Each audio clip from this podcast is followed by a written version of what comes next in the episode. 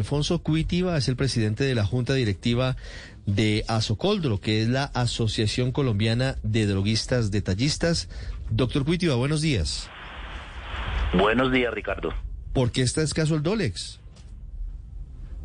Efectivamente, el que más escasea es el de uso pediátrico, es decir, las suspensiones o jarabes. Sí, ¿y por qué? Y el, eh, pues el asunto es que eh, el laboratorio no provee lo suficiente para la demanda que, hay del producto.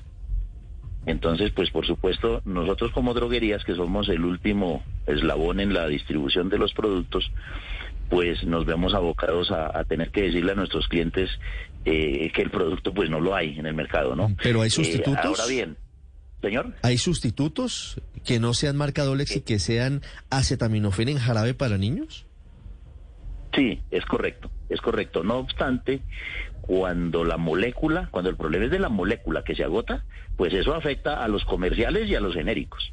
Claro. Entonces, eh, eh, digamos que cuando no hay Dolex, Sí, pero hoy, hoy, hoy está hay pasando. En otras marcas o lo hay genérico, pues el, el médico o el, o el consumidor eh, puede optar por, por, por cambiar de, de marca. Claro, hoy es un tema de la... En las droguerías no estamos autorizados para hacerlo, para cambiar de marca. Claro. Eh, pero sí podemos a veces sugerir que, que, en vista del agotamiento pues utilicen otra marca que esté disponible.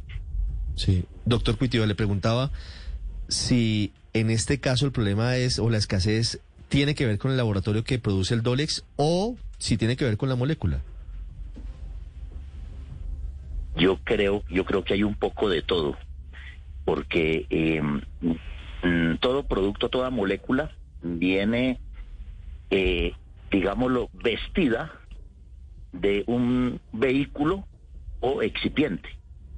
Entonces ahí el problema que, cuando no es la molécula es el excipiente y, lo uno sin lo otro no funciona, no se puede comercializar o no, ni siquiera se puede fabricar.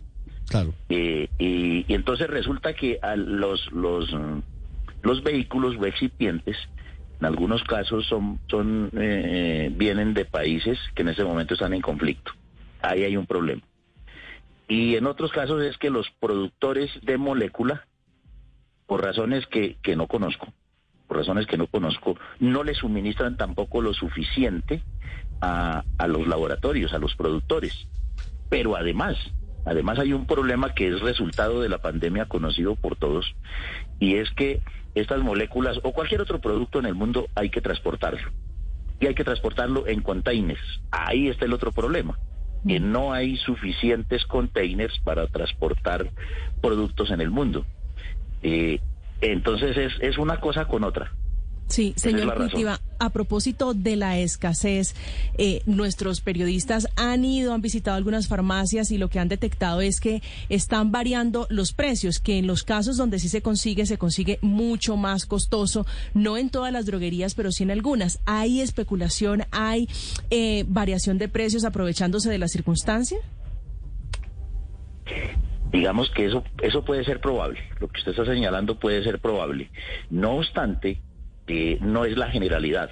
La mayoría de, de nuestros afiliados asociados eh, eh, tenemos eh, en cuenta que aparte de ser un establecimiento comercial, pues somos establecimientos de servicio y por lo tanto no, no incurrimos en ese tipo de prácticas porque no está bien. Eso es, eso es aprovecharse de la circunstancia, aprovecharse de la necesidad y, eso no está bien. De modo que la generalidad, eh, no, no, los productos realmente no, no, no, se han encarecido. Para el caso concreto que mencionaba Ricardo, a nosotros cuando nos llega el doles, porque eso llega con alguna intermitencia, nosotros los vendemos al precio normal, sin, sin, sin ningún tipo de incremento.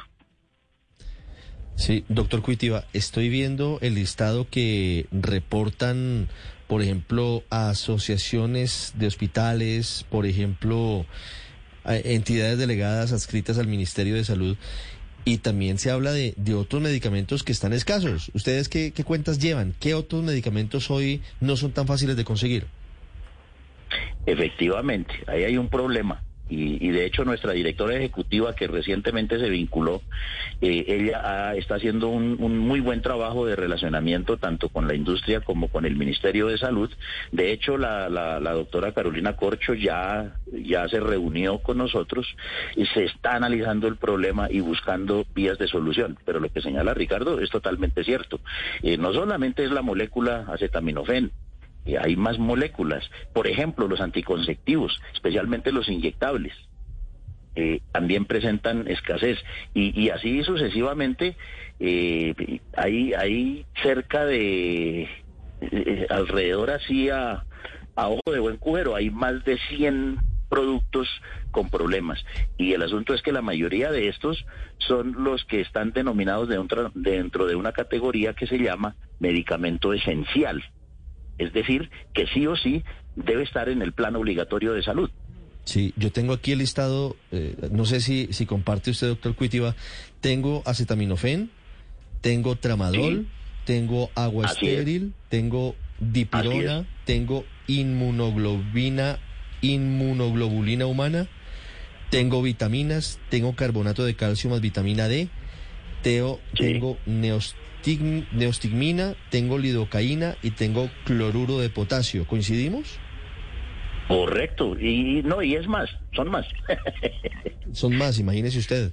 ¿Y, hay alguna, alguna interlocución con el gobierno, con el Ministerio de Salud, con alguna entidad eh, del nivel central que esté al frente de esta escasez de medicamentos esenciales?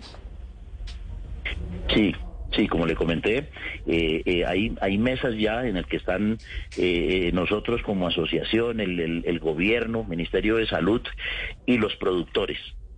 Entonces, entre todos están buscando formas de que, de que se pueda abastecer de manera aceptable todos estos productos, pues que como ya dije son esenciales. el, el gran problema radica en que en que en algunos casos escapa incluso a la, a la voluntad de, de los laboratorios. Claro, es, por las razones ya mencionadas. Que se escapa de los productores incluso locales. Doctor Juitiva, muchas gracias. No, Ricardo, con mucho gusto.